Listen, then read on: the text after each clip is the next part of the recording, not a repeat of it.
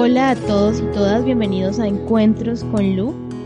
A propósito de esta serie de encuentros con el coronavirus y todos los temas que suscita profundizar alrededor de la opinión pública, la salud mental, que ha sido también una de las principales preocupaciones y pretextos con los que ha surgido este podcast, es un tema en el que tenemos que establecer una conversación y un debate, puesto que muchos medios de comunicación, eh, muchos personajes y figuras públicas han hablado de que en tiempos de aislamiento social y de cuarentena nuestra salud mental se ve en riesgo.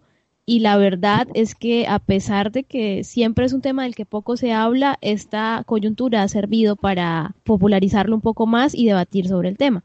Para esto me acompaña desde Bucaramanga Verónica Escobar Mora. Ella es psicóloga de la Universidad del Rosario con énfasis en psicología clínica y de la salud, con doble titulación de la Universidad de Boloña y quien está próxima a terminar su maestría en psicología clínica de la Universidad del Norte. Bienvenida Verónica, ¿cómo estás? Hola Lu, muchas gracias, muy bien, muy contenta, emocionada, eh, un poquito nerviosa, pero la verdad que muy movilizada frente al tema de la salud mental, frente a a esta crisis un poco que, que, que nos está moviendo y llevando a, a, traer a estos escenarios temas que normalmente, como tú lo dices, no, no se tocan, no se hablan mucho. Así que creo que eso me motiva bastante y, y ojalá el ejercicio pues siga siendo seguir poniéndolo sobre la mesa y generar pues diálogo, debate, abrirlo, pensar. Con Vero, antes de la creación de este podcast, debo confesar que hablamos mucho sobre temas de salud mental que es importante em, hablarlos. Últimamente las redes sociales y los diferentes medios de comunicación han entablado como debates sobre diferentes temas, ansiedad, depresión, em, anorexia, sociopatías, tipos de trastornos, tanto la literatura también. Y hoy vamos a tocar el tema de la salud mental dentro del margen de lo que es la cuarentena, pero también es importante que, por ejemplo, en Colombia la atención a salud mental pues no es tan buena, es un tema que realmente la gente prefiere estigmatizar. Gracias a esta cuarentena se ha creado incluso líneas de atención a personas que se sientan un poco alteradas por esta situación, por diferentes entidades, sea Cruz Roja y también por diferentes profesionales que han puesto sus servicios a la mano a través de una llamada o una, o una videollamada para atender a quienes estén viviendo este tipo de crisis. Pero para entrar en materia como tal e ir de una a las preguntas, Vero, ¿cómo se ve afectada nuestra salud mental durante este periodo de cuarentena? Bueno, Luis, yo creo que es importante eh, recalcar un poco que el tema de la salud mental está cargado de prejuicios, de desconocimiento, eh, a nivel, digamos, de, acceso al, a la salud en obstáculos para el tratamiento y que produce muchos padecimientos que en su mayoría son silenciados, si la gente los vive sin que se sepa que una persona puede salir a la calle, trabajar, eh, hacer una vida y estar sufriendo, que es algo que nos toca a todos, ¿no? Porque de alguna manera pues es, es un tema que nos atraviesa como humanos. En Colombia alrededor del 40% de la población entre 18 más o menos y 60 años ha sufrido alguna vez un trastorno mental. Eso como por hablar un poquito de las cifras, pero realmente creo que un poco más allá de eso, si nos vamos a, detener a, inclusive no a irnos a hablar de los trastornos mentales, sino de, de, de qué es nuestra salud mental, creo que las cifras es un 100%. ¿Sí? O sea, en qué momento alguien no, ha sufrido de ansiedad o no ha sentido que lo se desborda emocionalmente y no sabe qué hacer con ello, o no ha sentido una ira tan profunda, ¿sí?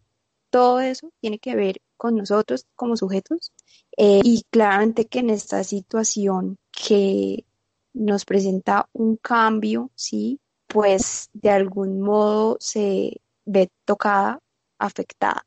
Es importante partir de que cuando hablamos de lo psicológico es difícil generalizar, ¿sí? Porque no necesariamente está asociado a lo subjetivo Y en ese sentido, preguntarnos por cómo se va a nuestra salud mental es difícil, ¿sí? Decir en general qué nos puede pasar a todos si estamos en aislamiento y qué no nos puede pasar, ¿sí? Creo que necesitaríamos ir al caso particular porque seguramente para cada uno la experiencia será diferente. Eso no quiere decir que no podamos pensar en cuáles son las posibilidades, ¿no? En, que realmente cómo nos toca. Creo que hay, hay como varios puntos eh, porque creo que la situación empieza no solo con el, con el tema del aislamiento, sino empieza mucho antes, ¿sí?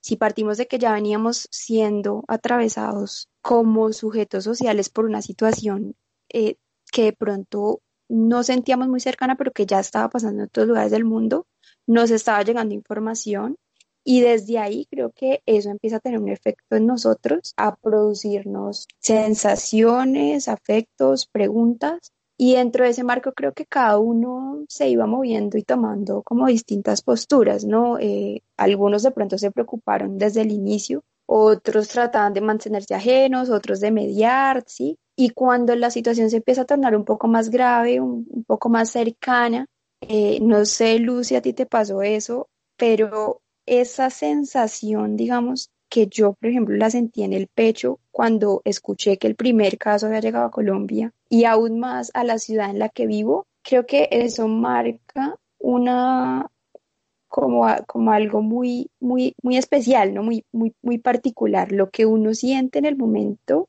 de que hay algo en ti que siente que hay un peligro cerca, ¿sí? No, no sé ¿Tú cómo lo sentiste? Pues, yo tiendo a ser, no sé si sea hipocondríaca, no sé si llegue al cuadro, pero sí me recuerdo estar en el bus eh, oyendo las noticias de cómo avanzaba la, la epidemia, la enfermedad en Asia y e investigar sobre qué es el coronavirus, investigar los síntomas y como siempre uno va al doctor Google, que a veces no ayuda tanto, pero no dejaba de verlo como algo lejano y le preguntaba a una amiga que precisamente está en Taiwán haciendo su maestría como que cómo estaban viéndose las cosas allá y pues ella me contaba que pues estaba todo aparentemente relajado, pero uno pensaba que era como una pandemia que se iba a quedar allá en, en Asia, que, que iba a ser otra enfermedad de pronto, que iba a afectar a varios continentes, pero que acá a Latinoamérica no iba a llegar. Y el tono alarmista de la de la periodista definitivamente fue muy, no sé, a mí me impactó demasiado y de hecho tengo la manía, porque no le creo a los comunicados del Ministerio de Salud, de ver como videos en vivo cada tanto de cómo han aumentado los, los casos en diferentes países con las estadísticas de contagiados, eh, muertos y, y recuperados. Entonces sí, sí, sí fue fuerte, la verdad, fue fuerte, aunque pues mi estilo de vida no se ha visto alterado hasta el momento, pero, pero sí como que uno pasa por varias etapas como el escepticismo, como, ay, eso no va a llegar, o, o la exageración de, de cuidarse todo el tiempo, o el pánico, por ejemplo, quienes tenemos padres sobre la, en la tercera edad, mayores de 60 años, también es una sensación muy fea, y más si los tenemos lejos que también es como el peligro de, imaginarse que ya esas personas que uno adora tanto terminen contagiadas y bueno, toda la angustia que eso suscita. Y, y, creo que ahí dijiste algo clave y es, creo que en general en mi vida no se ha visto afectada, eh, pero un poco, digamos que el, el, como esa introducción que hacía es como para hacernos caer en cuenta de que todas esas sensaciones que están pasando, que, que fueron pasando, todo eso que se traduce como en, en, eh, en nuestro cuerpo, en, en, lo que pensamos, en lo que, sí, en lo que nos invade, lo que está pasando con nosotros, tiene que ver con nuestra salud mental, ¿sí? Porque tiene que ver con nuestro funcionamiento mental. A veces estamos en los extremos, entonces asumimos que no nos va a afectar, o nos anticipamos a que, mejor dicho, nos vamos ya a morir. Y eso realmente lo que está haciendo es hablarnos de nosotros mismos, ¿sí? Cuando pensamos en el tema de lo mental solo desde el punto de vista de la enfermedad, es, es fácil que no lo sintamos como algo nuestro, ¿no? Como lo que te decía, las personas que sufren de ansiedad, las personas que sufren de depresión. Pero la prevención realmente está en que primero ser consciente de que eso que te está generando a ti un, un, un afecto, tu mente y tu cuerpo está haciendo algo con eso, ¿sí? O lo está tramitando o lo está metabolizando, algo está haciendo, ¿sí?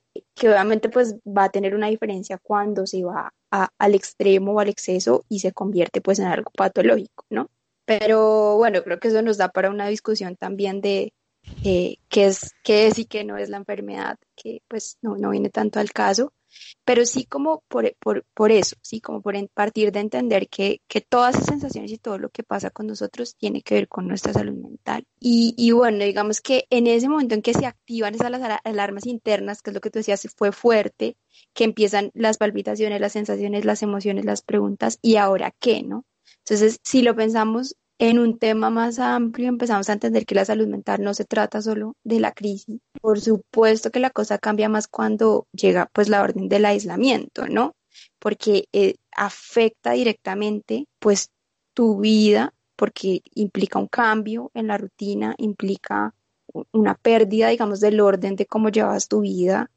digamos que un poco en mi experiencia, recuerdo la sensación de un día estar pensando, sí, como que va a llegar a Colombia, hay que cuidarse y al otro día, Dios mío, ¿qué vamos a hacer? Sí, como que prácticamente entró el pánico, eh, inclusive creo que pasamos por el momento de, de, actuar un poco sin pensar, sí, sin, sin ni siquiera estar bien informados, no, yo no salgo de la casa o al extremo de negarlo, yo no creo que sea algo grave sin realmente haber reflexionado sobre lo que implica y creo que eso nos habla un poco de cómo funcionamos y nos recuerda que esencialmente somos instintivos, ¿no?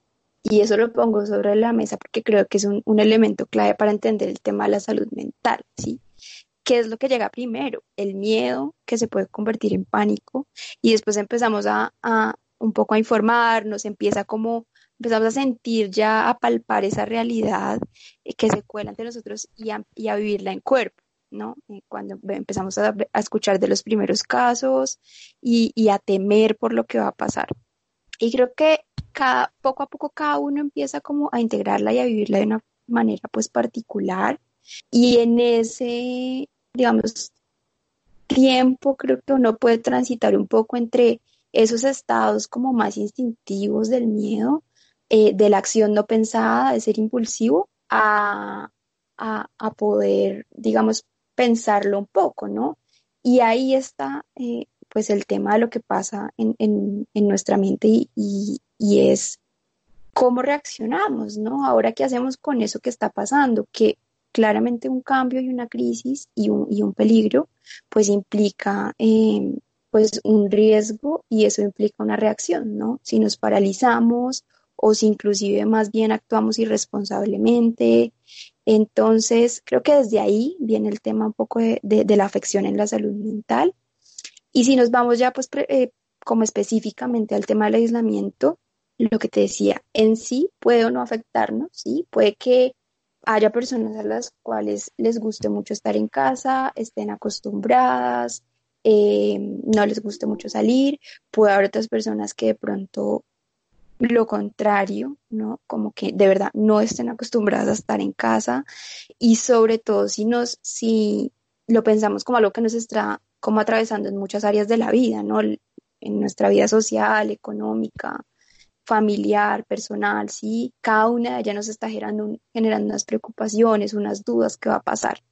Entonces, en ese punto de vista, digamos que, que es importante tener en cuenta que aunque muchas veces le demos como primacía a eso, ¿no? Al, al, pensamiento sobre lo que va a pasar, sobre qué va a pasar con mi trabajo, eh, ¿sí? O simplemente no, de pronto no, no está pasando mucho, qué chévere, lo tomo más bien como un descanso, sí nos está tocando en, en, nuestra salud, ¿sí? Algo está pasando ahí y empezar a darse cuenta de eso creo que es eh, como el primer paso para, para prevenir y también para darnos cuenta qué está pasando con el otro también, ¿sí? ¿Cómo lo puede llegar a afectar a, a cada uno de nosotros a un nivel tan extremo porque para muchos de pronto la situación económica no es tan fácil, muchos están perdiendo trabajo, sí, muchos, la mayoría eh, pues, de personas en Colombia son trabajadores informales. Em, hay muchas personas que ya, vienen, ya pueden venir con, con un, digamos, un, factor de riesgo, con una, con una enfermedad mental ahí de base eh, que se pueda exacerbar con ese tema. ¿sí? Entonces puede aparecer la ansiedad, puede eh, aparecer la depresión, puede aparecer la angustia em, y, creo que, que ese tema de, no sé si tú lo has escuchado un poco de la ansiedad es normal, sí, hablemos de salud mental, entonces no, un poco de ansiedad es normal. Es cierto, sí, pero me gustaría como resaltarlo un poco como, no como el cliché, sí, de, de pensar que la ansiedad es algo normal, sino porque para muchas personas es muy difícil, o, inclusive para todos, ¿sí? A veces es muy difícil como aceptar de qué manera nos está afectando esa situación, ¿sí? Entonces, eh, puede que de pronto no sea un pensamiento o un síntoma, digamos, de, de, ansiedad o de alarma, sino sea una sensación de vacío, sea un dolor corporal o incluso, sí, algún síntoma físico que pueda alarmarlo y que por un lado o pueda confundirlo con una enfermedad, sí, que no tiene nada que ver o con el virus mismo, ¿no? Me pasó estos días que estuve con una gripa, sí, que finalmente pues lo que causa pues es una alarma enorme, sí, de qué va a pasar, tengo estos síntomas, lo tengo, no lo tengo, estoy contagiada, voy a contagiar a otros, ya los contagié, sí. Y creo que dentro de todo eso pues eh, empezar a reconocer esas sensaciones también hace parte como entender eh, que la angustia está ahí y que se puede manifestar en cada persona diferente. Muchos, eh, como tú decías, yo soy hipocondríaca, suelen llevarlo más al cuerpo, ¿sí? tener síntomas un poquito más somáticos, otros cargan más el pensamiento, entonces lo que hacen es sobrepensar y generar una ansiedad muy grande por estar sobrepensando todo el tiempo en lo que va a pasar, en lo que va a pasar, o muchos eh, más hacia la depresión, como en, en sentimientos de culpa, en sentimientos eh, de vacío, en sentimientos eh, un poco más bien de lo que pasó. Entonces, creo que en ese sentido es importante como resaltar que, que es algo que nos toca a todos, que nos puede afectar y que claramente no hay que dudar en buscar la ayuda cuando se crea necesario, ¿no? Em, creo que es una situación en la cual también muchas personas no saben cómo van a reaccionar, ¿sí? Y puede que su reacción no sea conocida para ellos mismos porque es una situación diferente. Digamos, no descuidar como esa atención a qué está pasando conmigo, sí, tratar de hacer una introspección y de pensarse, de mirar hacia adentro, de, de decir, hijo de pucha, me está, me, está costando esta parte, a veces me siento más ansioso, a veces de verdad estoy siendo muy impulsivo, porque además entra un tema eh, de convivencia que no solo lo que sucede contigo te afecta a ti, sino que afecta al otro también. Por ejemplo, en mi caso yo lo he vivido, bueno, ya hemos hablado por fuera de micrófonos y tú conoces también parte de mi proceso, pues yo soy una persona que he ido a terapia por temas de ansiedad, por temas de depresión, pero digamos que ya, digamos, tengo más control sobre eso, pero a mí me da insomnio. Y es como que agarro el celular y me pongo a mirar Twitter, Facebook, veo las noticias de tantos casos en tal parte. Hoy España, Italia registró el mayor número de muertes. Em, y es un poco particular que los medios de comunicación hacen énfasis en que los niños y las personas de la tercera edad son las más afectadas por su salud mental, pero también hay un gran número de jóvenes que nos vemos atravesados por estas circunstancias. Y por ejemplo, yo las últimas noches he tenido como, como insomnios muy prolongados por esas, por ese sobrepensamiento. Entonces siento que cada persona como que se manifiesta de manera diferente. Para muchos casos puede ser un dolor de cabeza profundo o ese tipo de gripas que realmente pues no, no, o sabemos obviamente que no, no tuvimos contacto con nadie que haya venido del exterior, pero aún así creemos que de pronto corresponde a la sintomatología del virus. O tú también otra vez en alguna charla me explicabas que la piel también era un órgano que se manifestaba en ese, ese tipo de afecciones. Pero siguiendo con, con el hilo, pues, ¿cómo qué, qué piensas? ¿Cómo nos afecta ahorita las redes sociales? Porque yo me acuerdo que cuando fue la epidemia de H1N1, que para esa época me imagino que tú y yo estaríamos por ahí saliendo del colegio o empezando la universidad, la gente no, no se afectó tanto. O sea, no, sí, sí, por ejemplo, llegó a unos países a tener por ejemplo, México o Estados Unidos a tener gran número de muertes, pero no había esa histeria colectiva que hay ahora. Entonces, ¿cómo cambian las redes sociales y los medios de comunicación esas dinámicas? Totalmente, yo creo que han cambiado, creo que así como tal cual la frase de cliché de vamos a mil kilómetros por hora, eh, digamos que ahora hay más acceso, eh, hay más como facilidad en la información. Creo que especialmente el WhatsApp es un, medio que reproduce la información de una forma impresionante. Y bueno, todas las redes sociales, ¿no? Ni hablar también de Facebook, del Twitter, del, del, Instagram, cada una desde, su modo. Eh, y, los, y los noticieros, ¿no? Es un tema que personalmente he tratado de manejar y lo he insistido muchísimo en mis recomendaciones como profesional eh, y también como familiar, como persona, como, como hija, todo porque eh, creo que es fundamental en el autocuidado. Genera un conflicto, ¿no? Porque entonces yo, una parte de mí me dice que debo informarme, ¿no? Que quiero saber, ¿sí? Que sé que debo informarme pero también hay una parte que me está diciendo no te sobreinformes a, lo que hacemos con, la información.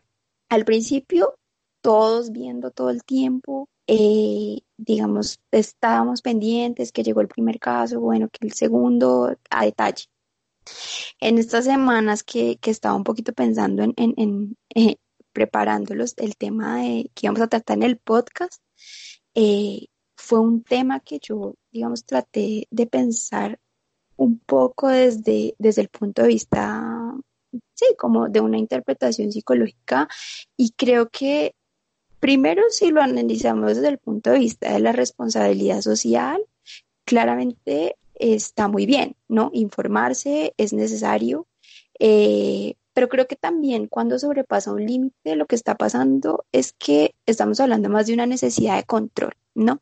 Frente a una situación que nos está generando una gran sensación de pérdida de control, ¿sí? De, de, lo externo o inclusive de lo interno, de no puedo controlar lo que pasa conmigo, entonces lo controlo, ¿sí? Como teniendo la mayor cantidad de información posible, o no puedo controlar lo que pasa en mi vida afuera porque no estoy pudiendo hacer lo que normalmente puedo hacer, no sé lo que va a pasar, entonces tengo que tener la mayor cantidad de información posible. Y eso realmente eh, se convierte eh, en un círculo vicioso, porque entre más información busco distintas fuentes, más diversa llega y más confusa se torna, Y a veces hasta es inevitable, porque así no la busques, llega. Solo abres un grupo de WhatsApp y algo, algo hay ahí, un video, una cadena, bueno, lo que sea que estén enviando.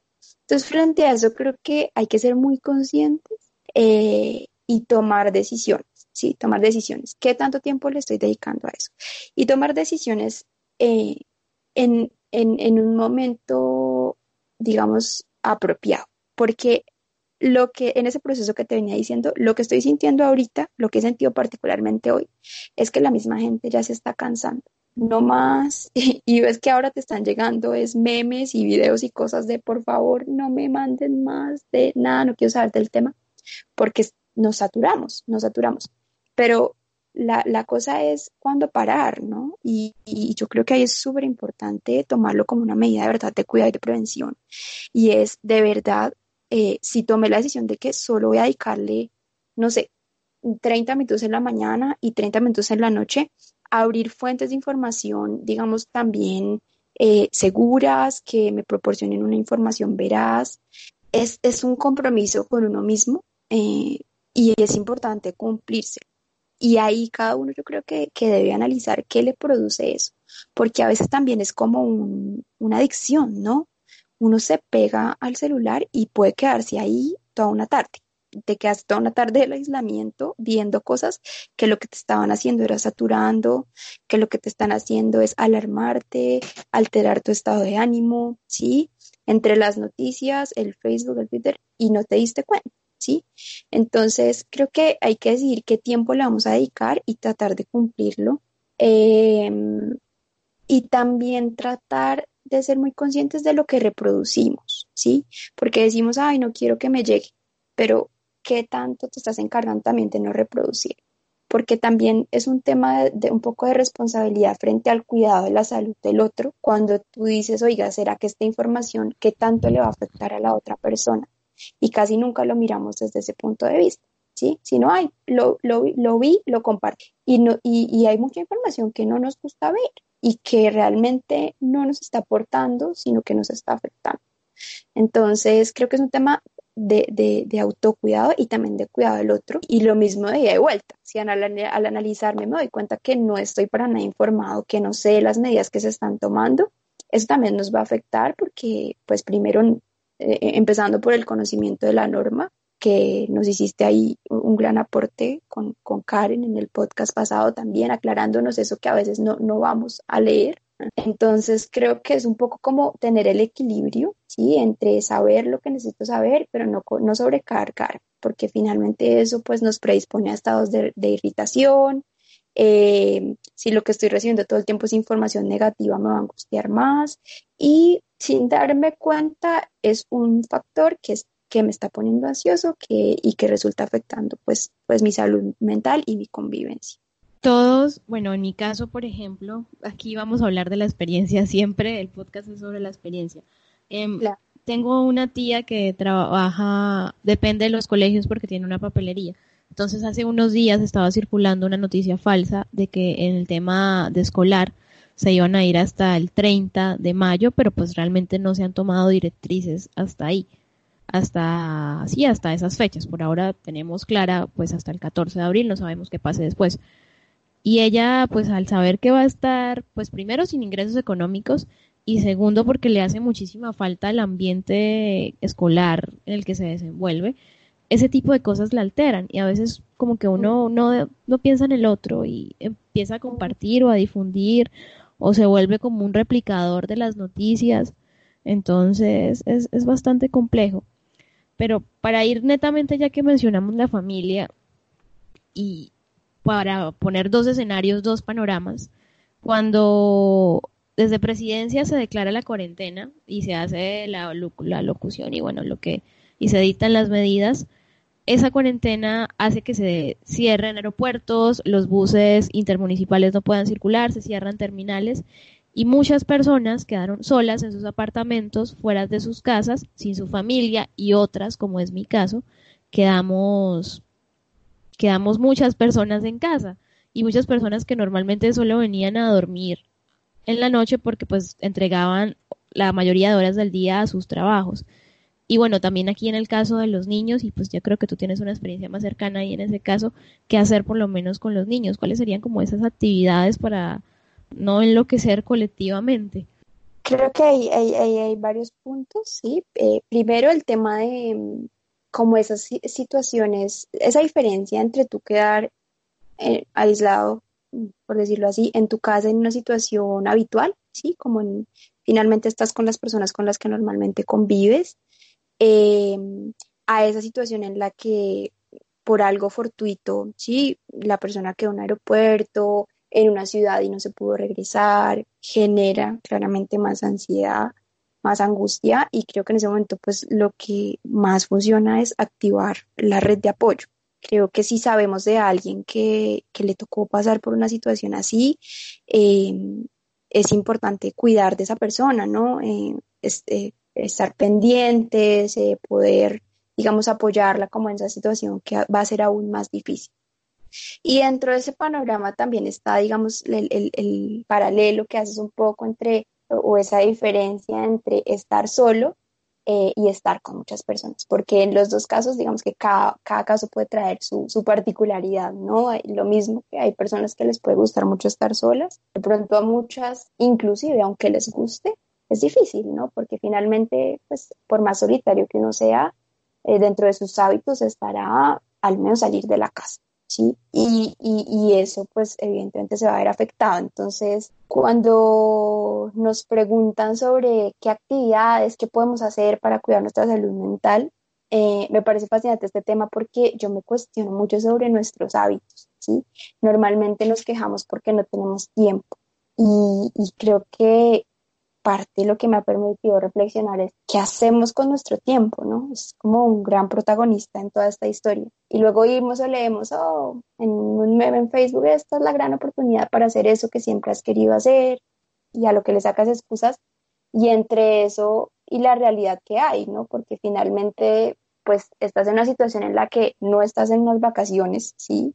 Pero tampoco estás en tu, en tu escenario habitual, ¿no? Entonces también se da para que hayan cambios, ¿no? Para que, para que nos pensemos en cómo nos podemos adaptar a ese cambio de rutina en la que va a estar en casa, conviviendo mucho tiempo o solo o, o con muchas personas, lo cual no es fácil para nadie es fácil estar todo el tiempo conviviendo con, con, con, con alguien en general. Creo que, que, parte de lo que hace el equilibrio en la convivencia, por más difícil que sea, es tener espacios pues, en que cada uno sale, en que cada uno hace lo que debe hacer.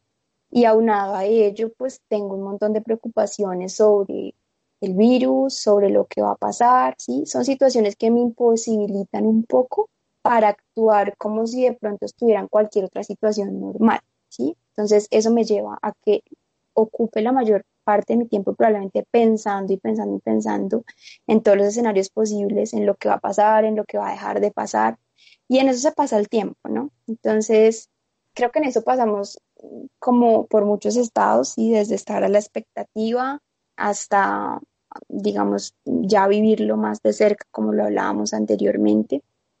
Yo creo que es el momento para primero hacer una pausa, ¿sí? Es una invitación para hacer una pausa, para parar, para sentir cómo lo estoy viviendo y, pensar qué puedo hacer con eso, ¿sí? ¿Qué puedo hacer con mi tiempo, pero que también qué puedo hacer con esta ansiedad? ¿Qué puedo hacer si veo que pronto esta situación me va a generar una gran tristeza, una gran angustia, una gran, sí?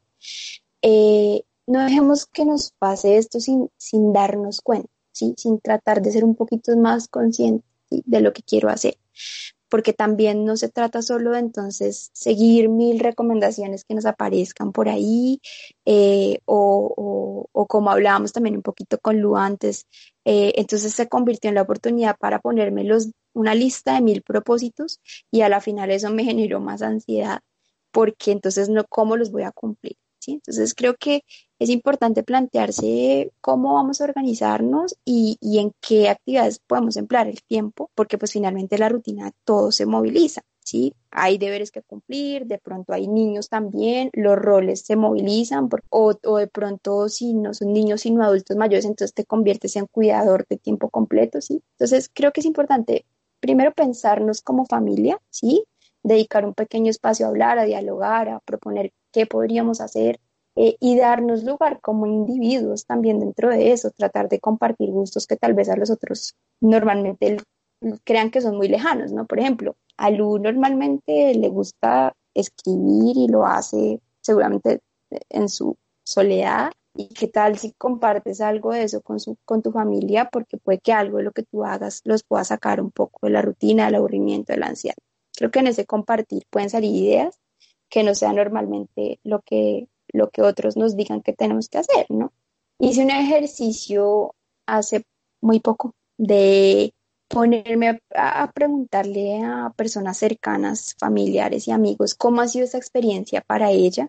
Y me llevó una, una sorpresa bastante grata porque creo que cada uno lo ha vivido de una forma única, tanto en sus angustias como también en el tiempo que emplean en familia, se han movilizado muchísimo como para encontrarse con gente que no hablaban antes por videollamada, para jugar juegos de mesa, sea allí en vivo y en directo o por videollamada también. Entonces creo que, que hace parte como de, de, usar la creatividad, ¿sí? Para, un, poquito escribí ahí un, unos tips eh, de salud mental y dentro de esos resalto como la oportunidad de utilizar el tiempo para para sentirte creativo, ¿no? Para crear. He escuchado mucha gente que dice, pues estoy en Netflix todo el día y genial, me parece súper chévere utilizar el, Netflix, pero yo recomendaría no excederse, ¿sí? No excederse en nada, ni, ni en no hacer nada, ni en hacer de todo, ¿sí? O en hacer solo una actividad al día, ¿sí? Creo que por ejemplo, la actividad física es súper importante. Nuestro mismo cuerpo nos lo va a empezar a pedir cuando nos demos cuenta de que estamos quietos mucho tiempo y de que así, por ejemplo, no seas un gran deportista o, no tengas una gran rutina, el hecho de salir de tu casa, eh, ir a hacer el mercado, tomar el bus todos los días, caminar, eso le genera salud a tu mente y a tu cuerpo. Y al no tenerlo, pues claro que te vas a ver afectado, las defensas se bajan, eh, la ansiedad aumenta, sí, el estrés. Entonces creo que es súper importante como plantearse, oiga, pues de pronto da pereza, de pronto no es tan fácil, pero es importante, sí, la actividad física. Em, y yo diría que, que, un, que un llamado un poco también a, a, no, a no hacer por hacer, ¿sí? A no hacer eh, simplemente como por distraer la mente, porque también nos distrae de darnos cuenta qué está pasando con nosotros. Sí, creo que una gran pregunta en, este contexto del cuidado de la salud mental es entender qué pasa con nosotros. Em, y cuando no nos permitimos sentir, porque estamos ocupando la mente todo el tiempo para obviar las preocupaciones, pues lo que hace es generarnos eh, sí, aún más, más angustia y aún más ansiedad, porque no estamos tramitando conscientemente eso que estamos sintiendo. Sí. Entonces también pues pasar demasiado tiempo en Netflix puede ser para mi punto de vista, no sé si los demás estén de acuerdo, tan contraproducente como pasarte pues todos los días, todo el día viendo noticias, ¿sí? Porque le estás, estás, digamos que así como se alimenta el cuerpo, se alimenta la mente también. Entonces, yo creo que tratemos también de, de buscar un equilibrio entre darle un poco a la mente, un poco al cuerpo y un poco al alma, ¿no? También permitámonos pues ir a la quietud, ¿sí? Y pues en ese caso yo, mi, mi mayor recomendación siempre es la meditación, que es pues simplemente estar presentes, respirar, bajarle un poco a las revoluciones y seguramente eso también nos ayudará en el cuidado de la salud mental. Bueno, yo en el caso del ejercicio sí como que no, bastante distante de eso porque soy muy perezosa para ese tipo de circunstancias, pero entonces he visto que por ejemplo, conocidos hacen sus videos de rutinas en Instagram y también está como la, la sobreproducción de que, bueno, entonces listo, voy a estar aproximadamente un mes o dos, no se sabe, encerrado en casa, ¿qué voy a hacer? Y se escriben las metas del día, entonces voy a pasear el perro, voy a limpiar la casa, voy a empezar el curso online de tal cosa, voy a empezar el curso online en inglés para el IELTS, voy a escribir un libro, voy a terminar la tesis, voy a... Y se, sobrecargan de tareas y al final cuando llega, o sea, digamos que te planteas esas metas a las 7 de la mañana y llegan las 8 de la noche y por X o Y razón no las hiciste todas o solamente hiciste una y viene como ese tipo de ansiedades. Entonces es como, como que nosotros vivimos presionándonos todo el tiempo y eso pues obviamente también altera nuestra salud mental. Está bien descansar, pero tampoco someternos. A mí me pasa mucho que el catálogo de Netflix no me complace demasiado, entonces no soy capaz de, verme una serie en un día entero. Y, y, ahí va mi invitación un poco como a, una recomendación que es trata de dedicarle un, espacio al día, o bueno, así no que será el día, si, no te alcanzó el tiempo hoy, día por medio, bueno, como lo, como lo puedas hacer, a evaluar cuál es tu estado mental en este momento, ¿sí? estoy irritado, estoy alterado, eh, estoy muy callado, me está dejando de dar hambre o estoy comiéndome todo lo que encuentro. ¿sí? Y creo que eso también va un poco como al tema de la coexistencia, ¿no? Entre, eh, entre muchos, ¿sí? Porque a la medida en que yo soy consciente de mi propio estado mental, eso va a afectar a contribuir, digamos, directamente sobre lo que le puedo aportar al otro en la convivencia, ¿sí? Si yo me levanto, o sea, como la patada y, y hablar al, al otro como la patada y no me di cuenta de que eso lo está generando la, la, situación, ¿sí? De que puedo pensarlo y de que puedo compartirlo también. Claro que va a afectar la convivencia. Cuando son muchas personas, cada una tratando de lidiar con su propia angustia, con sus propias luchas emocionales, con sus propias preocupaciones sobre el dinero, con sí, es mucho, ¿sí? Entonces, si no, si no le damos como esa pausa a parar y decir, oiga, ¿cómo me estoy sintiendo? Y lo mismo frente al otro, ¿no? Como, ¿sabes que siento que estás de pronto un poquito ansioso? ¿O cómo te estás sintiendo? ¿Sí? ¿Qué tanto, qué tanta esa conversación durante el día se la proporcionamos a preguntarle realmente al otro cómo se siente? ¿Sí? Entonces, yo creo que eso aporta muchísimo y lo mismo al que está solo, ¿no? También no, ahogarse en lo que está sintiendo, no sé, tratar de escribir, tratar de, expresarlo de alguna manera. Que eso nos lleva un poco como, como a la comprensión de nosotros mismos y, y, a ser empáticos frente a lo que el otro está sintiendo también, porque creo que para nadie ha sido fácil. Así uno diga que no lo afecta, creo que para nadie está siendo fácil, a todos nos afecta en alguna medida. Por ejemplo, ahorita hay teletrabajo, las personas que cuentan con teletrabajo, pero también de alguna manera los roles, y aquí sí me meto un poco con el feminismo, los roles de género cambian un poco en la casa. Entonces, por ejemplo, una cosa que está pasando muy bonita en la casa de mis primas es que cada día se turna en la cocina y el hecho de cocinar no se vuelve una actividad exasperante, sino como una actividad para compartir en familia. Entonces los, cuatro cocinan o uno cocina, pero en el caso de los niños, ¿cómo hacer ahí? ¿Cómo coordino yo para, para hacer el teletrabajo, para responder con las tareas que me impuso mi jefe, mi empresa, mi emprendimiento? Y al mismo tiempo estar atento de que los niños desayunen, de que los niños también cumplan con el, la educación virtual y las tareas virtuales que les están dejando. Es un tema complejo, sí. Eh, un poco lo que, digamos, desde el punto de vista de los niños, hay que, partir del hecho de que a ellos también los afecta. Claramente es un cambio en sus vidas, en sus rutinas.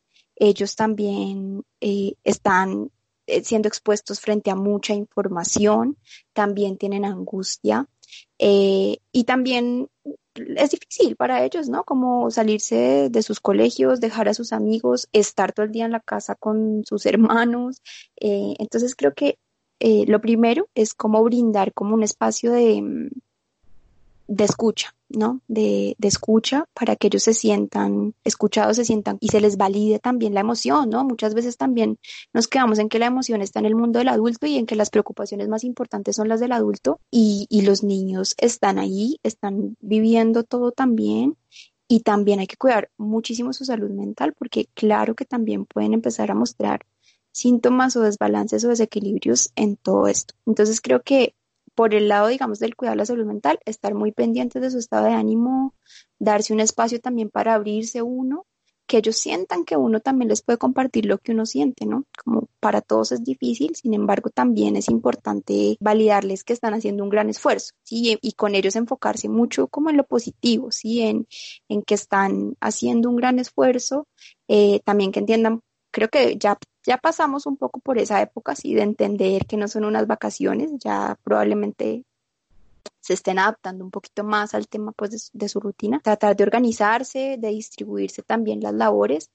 En, lo, en, los, en las experiencias que he escuchado no es nada fácil, no es nada fácil em, tener eh, a su cargo el cuidado de la casa, el cuidado de los niños, eh, cumplir los dos roles, cumplir con el teletrabajo, hacer el aseo, mantener la casa limpia, bueno, que todo se convierte un poco como en, un cambio, en un, poco en un caos. Y creo que en eso sí es importante repartirse entre las personas que estén en la casa como esas, esas funciones, ¿no?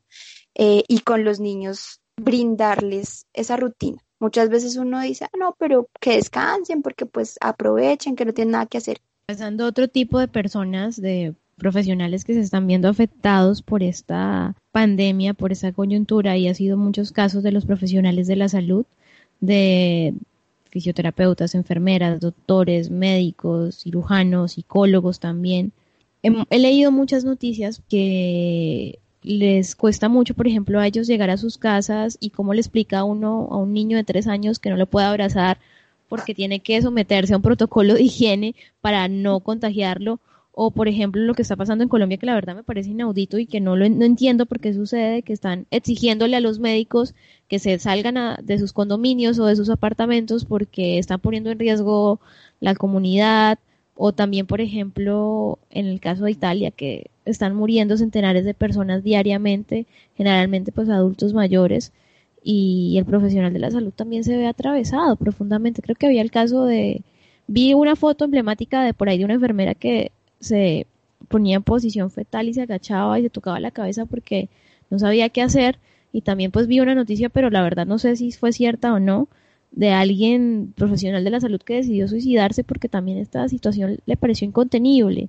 Ellos qué pueden hacer para cuidar su salud mental porque ellos están ahí realmente hay que celebrarles todo esto y agradecerles profundamente, pero ellos también están ahí exponiendo no solo su salud física, sino también su salud mental ante la angustia y las historias y casos que ven todos los días. Sí, totalmente, totalmente. Y creo que es una gran reflexión sobre cómo, digamos, también como sociedad eh, nos relacionamos y tratamos a ese, a ese sector, ¿no? A, esas personas más que sector, eh, que están ahí en, en, esa lucha. Em, y, y, que es algo que también viene también un poco del sistema, ¿no? De, que nos hace pensar en, nuestro sistema de salud, en, en el poco protagonismo que tiene frente a lo que debería, ¿sí? desde, desde la, digamos, la acción estatal, las políticas públicas, los, los, los recursos que se, le, que se le brinda, pero yo pienso que el cuidado de, de los, de, de, las personas de, de la salud mental es fundamental porque son ellos quienes están haciendo frente a esa situación desde su profesión, ¿sí?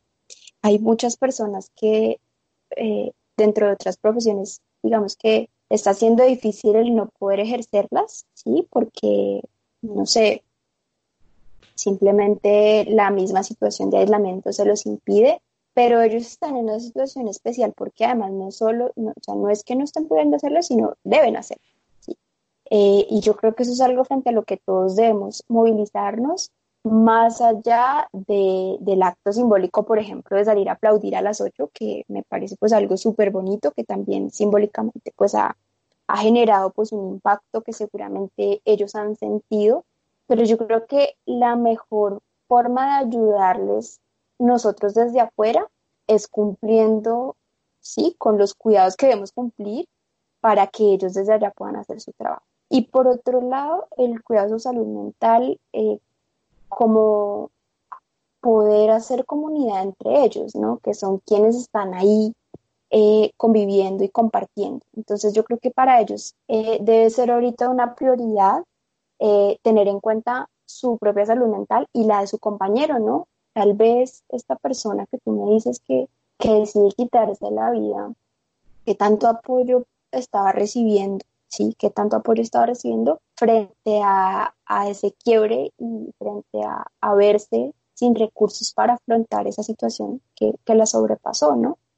Entonces creo que ahí hay varios temas, creo que lo que está un poco por fuera de control, sí, de eh, tengo que hacerlo y lo hago además por vocación, pero además eh, con qué con qué medidas de protección cuento, con qué insumos cuento para hacerlo, sí, cuento realmente con las personas que están más allá de mi familia, que seguramente serán quienes los están apoyando, pero también está eh, el tema de que entran a ser estigmatizados, ¿no? Eh, y entonces está contagiado o lo que tú dices, que entonces no entre porque venía del hospital y yo digo, Dios mío, o sea, ¿dónde está nuestra humanidad en este momento? ¿sí?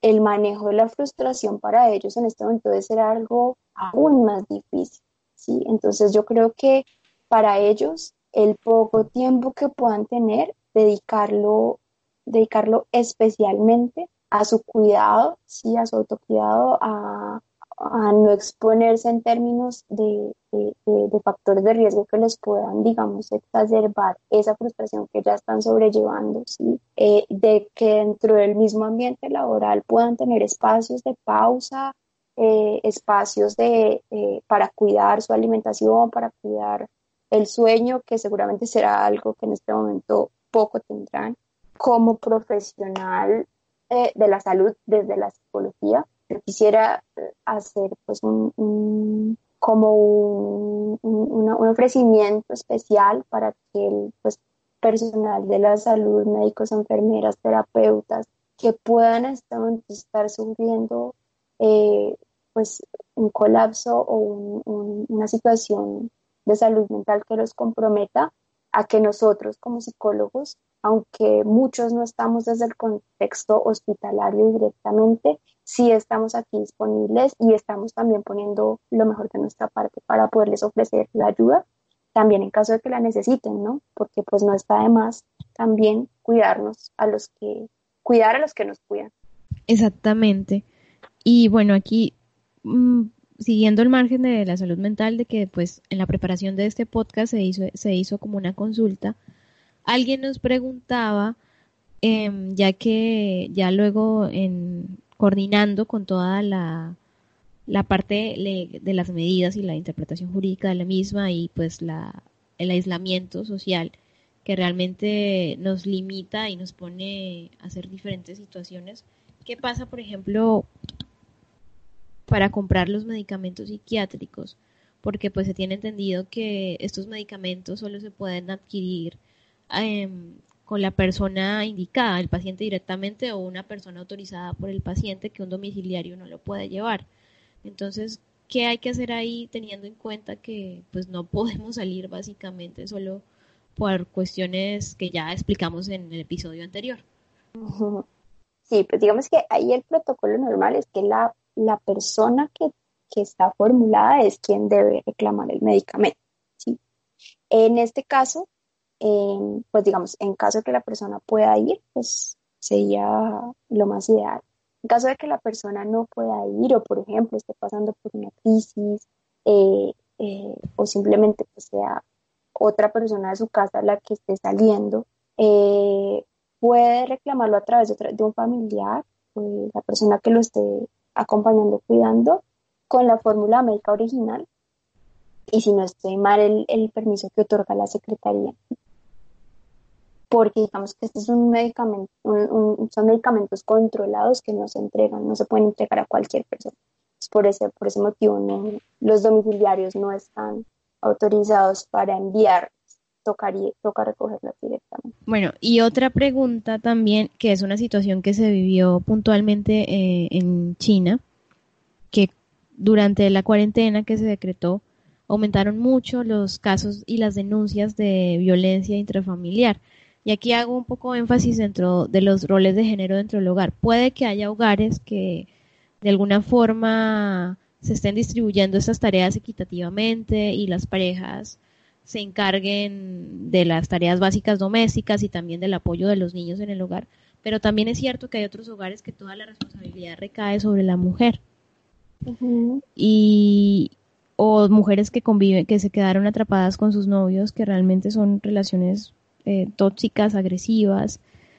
¿Qué hacer ahí? ¿Qué hacer cuando estamos conviviendo, durmiendo con nuestro agresor en casa y realmente no es posible salir corriendo o tomar la decisión de distanciamiento porque pues las circunstancias son tan complejas que lo impiden? ¿Qué pasa cuando vivo o duermo con mi agresor? Y más en el caso de una mujer que está teniendo exceso de tareas en este momento si pensamos en un hogar tradicional, ¿qué hacer ahí? ¿Cómo, ¿Cómo podemos? Yo sé que se han abierto varias líneas de denuncia y que muchas, muchas que muchas entidades, alcaldías, ONGs, organizaciones cuya razón social pues es velar por los derechos de la mujer han abierto estas líneas, pero no deja de ser como una incertidumbre y una preocupación como para otras personas es algo que no puede suceder, que no que no que no sale a la luz.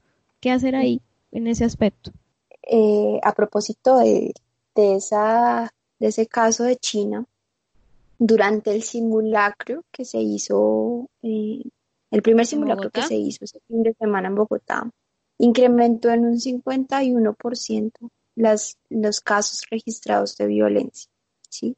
Es un gran aumento, ¿sí? solo en el simulacro. Es un tema eh, que me, toca bastante porque digamos que en, la, un poco indagando de, eh, en qué, qué, medidas se han tomado, qué ofrece eh, el gobierno, qué, qué, les está ofreciendo realmente a las personas que pueden estar pasando por esta situación, me queda un poco preocupada, un poco desconcertada. Creo que em, las medidas no, no, no no dan abasto, no resuelven realmente la situación, precisamente pues porque en su mayoría pues son eh, el acceso a estas líneas, ¿no? De todas maneras pues hay que resaltar que las líneas están abiertas y que es súper importante que si la persona o alguien está siendo testigo también de, un hecho de violencia, puede y tiene la posibilidad de hacerlo y, y, siente, se siente con el, con el valor de hacerlo, lo haga. Claro, por supuesto. Eh, está, por ejemplo, la línea gratuita de 155. En esa brindan orientación psicosocial y jurídica. Está disponible las 24 horas al día. Si quiere hacer un, em, denunciar un hecho, digamos, de violencia grave, la línea de la policía 123. Está también la línea de la fiscalía para hacer las, las denuncias de violencia intrafamiliar, de género, de violencia sexual. Esa es la línea 122. Eh, también está la línea 141, que es para denunciar el, el, en caso de menores, ¿sí? de que haya abuso o violencia a menores. Y eh, en caso específico de violencia de género, eh, en Bogotá específicamente está la línea púrpura, que además tiene pues el, celular de, de, WhatsApp. No sé si lo compartimos o si, si ustedes quieren lo pueden buscar pues como línea púrpura, púrpura en Bogotá. Todas las comisarías de familia están atentas a recibir las, las denuncias. Como tú decías, también hay organizaciones que están muy pendientes del tema, como la Red Jurídica Feminista. El CISMA Mujer habilitó también una línea telefónica. Es un tema complejo, sí, digamos, ahí hay como un poco dos panoramas, sí. Uno es el el panorama del que ya viene viviendo una agresión, una violencia, o pues, recordemos que hay, que hay muchas violencias, ¿no? Yo creo que el gran mensaje es hacerle sentir como comunidad, o sea, en general, todos, que nos, nos, pongamos un poquito como en el tema de, de hacerle sentir a las personas que pueden estar sufriendo violencia que no están solos, ¿sí? Eh, evidentemente la información que tú vas a encontrar ahorita es una predicción de que las cifras se van a aumentar, ¿sí? Pero más allá de eso, ¿qué podemos hacer frente a eso? No se ha dicho mucho, ¿sí? Creo que es muy importante fortalecer las redes de apoyo para la persona que normalmente eh, está en esta situación y de pronto no, no es tan fácil denunciar, no es tan fácil irse del lugar, sobre todo si hay niños. Em, y más difícil va a ser aún en el tema pues del aislamiento, ¿no? Tú tener al agresor al lado y al mismo tiempo querer denunciar, pues va a ser un poco complejo. Tener en cuenta que a veces lo que impide dar ese paso es un fuerte temor frente a lo que puede suceder, ¿no? La propia vida está implicada muchas veces y creo que vamos a asegurarle a las mujeres o a cualquiera pues que esté sufriendo esta situación que estamos acá, pues digamos, los profesionales de, la salud, eh, los psicólogos, personas también de distintas áreas que no solamente sean, pero especialmente para tratar de comprender esa situación. y Porque no solo, muchas veces no solo se trata de instar a hacer algo que puede ser muy difícil de hacer, como denunciar o como dejar el hogar, sino también ofrecer una contención, ¿sí? que la persona pueda sentir que vale la pena pensar en qué posibilidades tiene ¿sí? Eh, sentir que no todo está roto, que no todo está perdido y pues poder empoderarse un poco, ¿sí?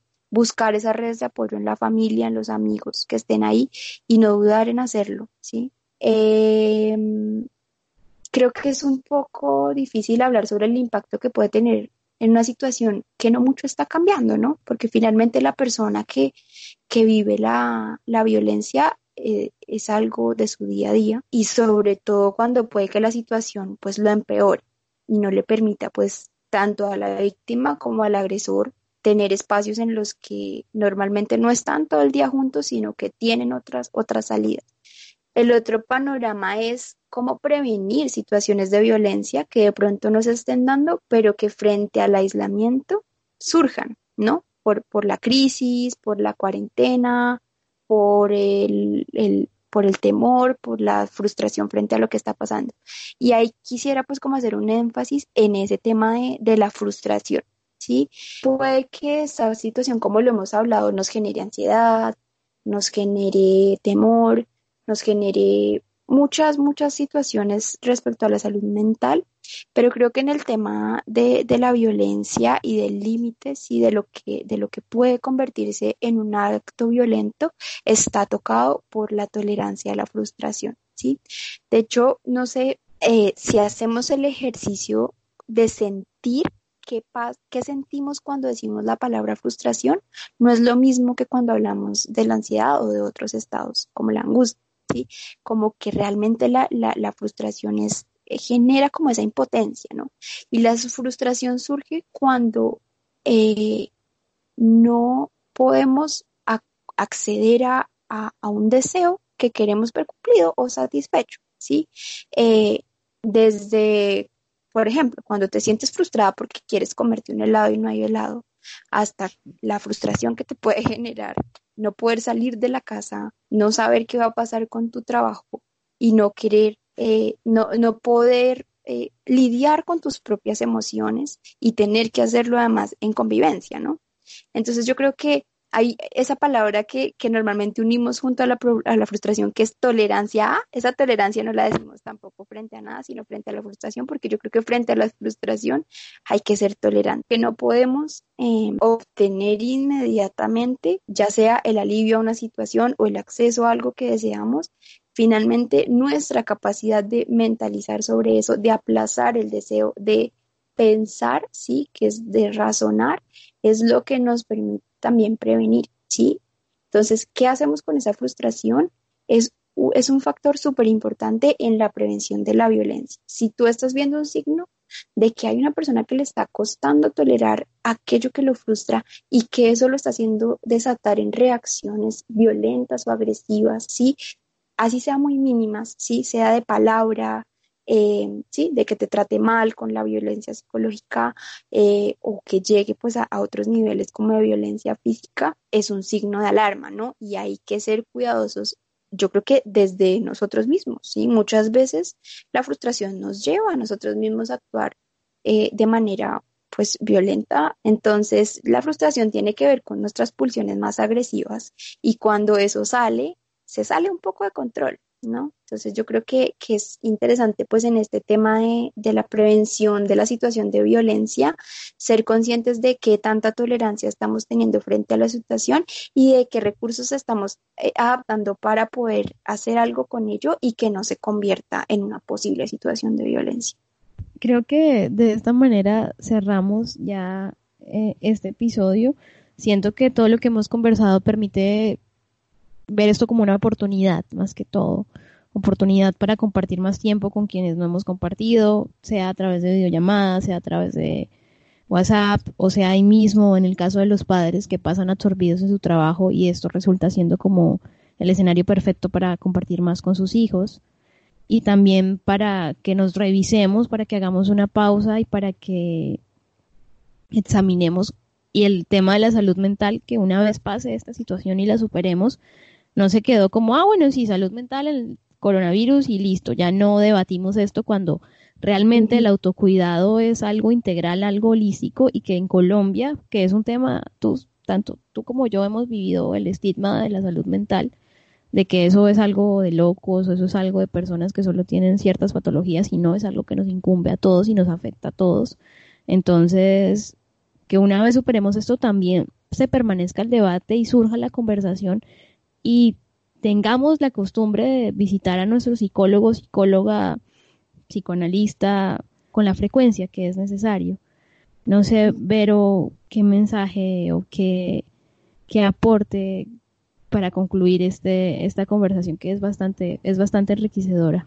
Bueno, yo creo que el gran llamado a cuidarnos, a ser conscientes de que ese es un tema que nos atraviesa a todos, no, no verlo como algo ajeno, tratar de, si de pronto no se conoce mucho sobre el tema, informarse un poco, preguntar si cuáles son las señales, en qué momento puede que algo que esté sintiendo sea algo que me pueda alertar, sí, que, que pueda de pronto eh, em, empeorar un poco, sí, convertirse en algo más grave.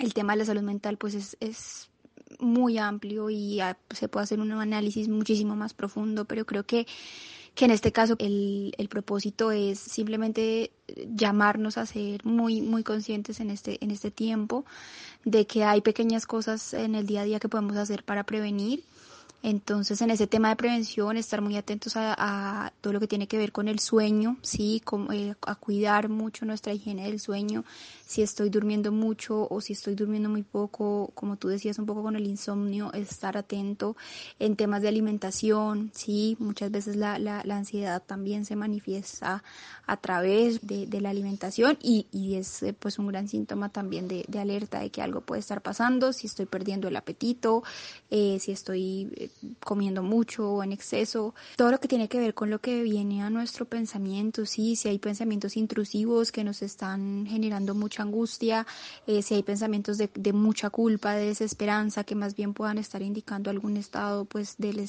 alguna alteración en el estado de ánimo. Eh, todo eso, digamos, estar muy atentos en nosotros mismos y, y, en los otros, ¿no? Porque pues creo que el tema ahorita también es de, de cuidarnos entre todos. Si ya eh, hay alguna antecedente, sí, de que has vivido alguna crisis, de que eh, conoces un poquito más del tema porque has vivido la experiencia, que sea un momento para que eh, si estás, en, por ejemplo, en terapia, fortalezca, así como observes un poco qué es lo que está pasando en este momento, cómo te está afectando, si de pronto no, que sea la oportunidad de pronto para pensarlo, para estar atento pues a que qué puedes encadenar este momento. Y eso que hablábamos un poco al principio de qué tan silencioso es puede ser un momento para, para compartirlo, ¿no? Y para abrirnos a estar atentos a que ese familiar, ese amigo, esa persona con la que de pronto no tenemos mucho contacto, eh, en ese sentido de saber qué está pasando con su emocionalidad, de qué está pasando con su salud mental, podemos ser de gran ayuda al, estar ahí pendientes en este momento. ¿sí? Entonces, nada, pues mucho autocuidado, tratar de no sobreinformarse, de darse espacios de descanso, de no sobrecargarse tampoco y por supuesto pues de buscar la ayuda, ¿no? De, de, de tener siempre ahí eh, como ese, ese botoncito en la mente de que, de que no está de más hacerlo, de que no está de más consultar, si de pronto eh, inclusive hay muchos de todos esos indicadores que no sabemos reconocer cómo pueden estar afectando nuestra salud mental, preguntar, ¿no? Consultar, eh, hay muchos profesionales ahorita pues eh, también dispuestos con su servicio a, a estar acompañando a las personas en este periodo y creo que sobre todo en miras a lo que se viene, sí, sin querer pues ser alarmista, pero sabemos que la situación puede que se complique, sabemos que eh, probablemente muchos de nosotros nos vamos a ver afectados directamente por el contagio. Entonces prepararnos un poco también para que si eso llega para a pasar, eh, podamos tener pues eh, una red de apoyo, podamos tener unas ayudas dispuestas para, para acompañarnos en ese proceso también. Bueno, Vero, muchísimas gracias por estar en Encuentros con Lu. Porfa, tus redes sociales, de que también tienes una asociación de psicólogas en Bucaramanga. ¿Cuáles son esas redes en caso pues de que alguna persona de nuestra audiencia requiera ese tipo de atención? Claro que sí, en Bucaramanga y en y pues digamos a nivel eh, general, pues nacional e incluso internacional, porque pues estamos manejando ahorita la, atención psicológica virtual también, entonces ahí ya de, que necesariamente tiene que ser presencial la terapia, ¿no? Eh, pues los invito a, conocer nuestras redes, eh, a, consultar, a preguntarnos inclusive si no quieren eh, terapia psicológica en este momento, porque también está siendo difícil por la parte económica, pero los, los invito a hacer las preguntas que quieran Encuadre Psicología, en Instagram nos pueden encontrar, en Facebook también. Eh, y nada, pues es ahí estamos abiertos a, a cualquier duda y inquietud. Bueno, esto fue todo por hoy. Gracias a todos y todas por escucharnos y nos oímos en otra oportunidad.